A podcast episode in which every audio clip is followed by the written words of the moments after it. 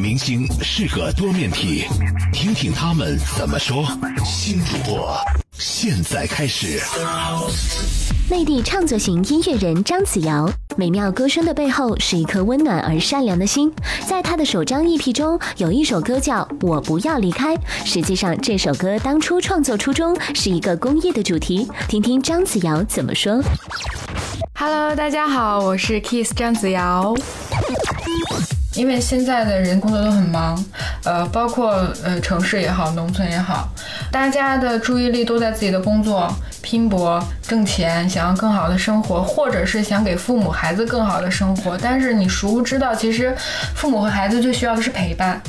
就是很多的留守的儿童，包括嗯年纪大的人，就是他想要一个依靠的时候，或者是想要一个拥抱的时候，你不在他身边。其实他们最需要的就是这种温暖。其实说白了，你挣多少钱，你永远睡的是一张床，多大的床你都是只睡那么一个角落。所以我觉得大家应该用更多的时间去关注孩子和自己的父母，不要等到他们父母老了或者去世了，你才觉得我没有好好的去对他们，然后。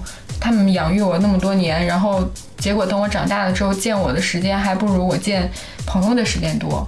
孩子长大了之后叫我爸爸或者叫我妈妈，结果他对亲情的这种。